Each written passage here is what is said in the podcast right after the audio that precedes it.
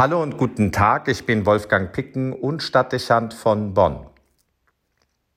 Eines der zentralen Themen der Sozialpolitik und vermutlich eine der bedeutsamsten Herausforderungen der modernen Gesellschaft verbirgt sich hinter den Stichworten Integration und Inklusion.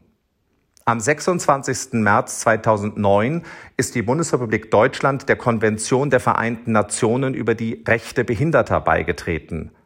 Aber in der sogenannten Behindertenrechtskonvention geht es nicht mehr nur um die Integration von Ausgegrenzten, sondern darum, von vornherein allen Menschen die uneingeschränkte Teilnahme an allen Aktivitäten der Gesellschaft möglich zu machen. Damit schrieb die UN-Konvention ausdrücklich fest, gesellschaftliche Teilhabe ist ein Menschenrecht. Der Begriff Behinderung versteht sich dabei anders als herkömmlich. Gemeint sind nicht nur Menschen mit körperlicher und seelischer Beeinträchtigung, sondern darüber hinaus alle, die durch gesellschaftliche, wirtschaftliche oder kulturelle Verhaltensmuster in ihren Entfaltungsmöglichkeiten begrenzt werden. Eine Werbekampagne der Aktion Mensch verwendete vor Jahren den Claim Behindert ist man nicht, behindert wird man.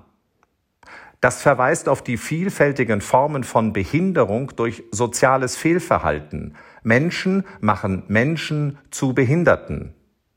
Das ist ein beschämendes Resultat, das aber leicht nachvollziehbar erscheint. Eine fehlende Gleichbehandlung beim Zugang zu Bildung oder Medizin beispielsweise oder die Stigmatisierung bestimmter Merkmale eines Menschen sind faktisch eine Behinderung mit weitreichenden, oft lebenslang wirkenden Folgen kein Ruhmesblatt menschlicher, auch christlicher Kulturgeschichte, dass es lange Zeit normal war, andere als nicht normal zu klassifizieren und entsprechend zu behandeln. Ich erinnere mich daran, nach einem längeren Aufenthalt in Italien mit dem Flugzeug in Frankfurt gelandet zu sein. Die Passagiere eines Fluges aus Afrika waren zeitgleich eingetroffen und standen mit mir an der Passkontrolle weil braun gebrannt und für den Ordner offenbar irgendwie fremd gekleidet, ich trug einen Priesterkragen, wurde ich auf die Kontrollstelle für Menschen aus dem nicht-europäischen Ausland verwiesen. Später musste ich erleben, wie ich auch beim Zoll Aufmerksamkeit fand und direkt aus der Gruppe herausgewunken wurde. Erst deutsche Sätze und der deutsche Pass konnten weitere Befragungen und eine Durchsuchung verhindern. Ein scheinbar harmloses Beispiel für Exklusion und Separation, das aber deutlich macht, wie schnell man behindert werden kann, nur weil man bestimmten Vorstellungen nicht entspricht. Integration und Inklusion wollen nicht nur Ausgrenzung beenden und Teilhabe ermöglichen.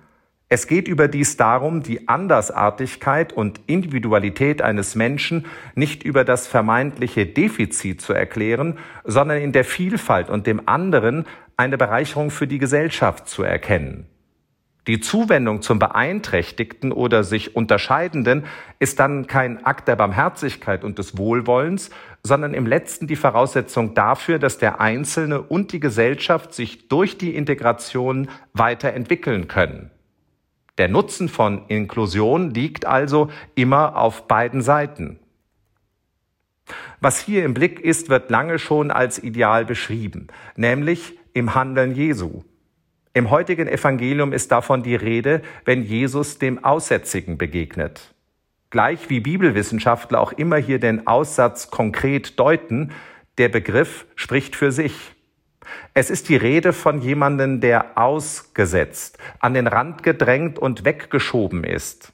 Der Grund dafür ist nicht wirklich bedeutend. Ist es Krankheit oder Fehlverhalten? Ist es eine störende Form der Andersartigkeit? Sind es Gerüchte oder Fakten? Was auch immer. Es führt zur Ausgrenzung und zum Ausschluss von Teilhabe. Und das mit hoher Verbindlichkeit für alle im sozialen Umfeld. Isolation. Jesus durchbricht nun dieses Verhalten durch eine individuelle Handlung. Er überwindet die Distanz und beendet die Separierung, indem er die Hand ausstreckt und den Aussätzigen berührt.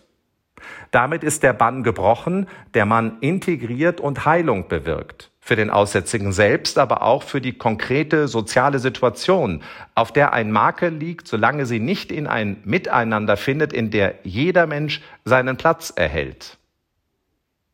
Das Verhalten Jesu bestätigt das Anliegen der Inklusion. In gewisser Hinsicht begründet es dieses sogar.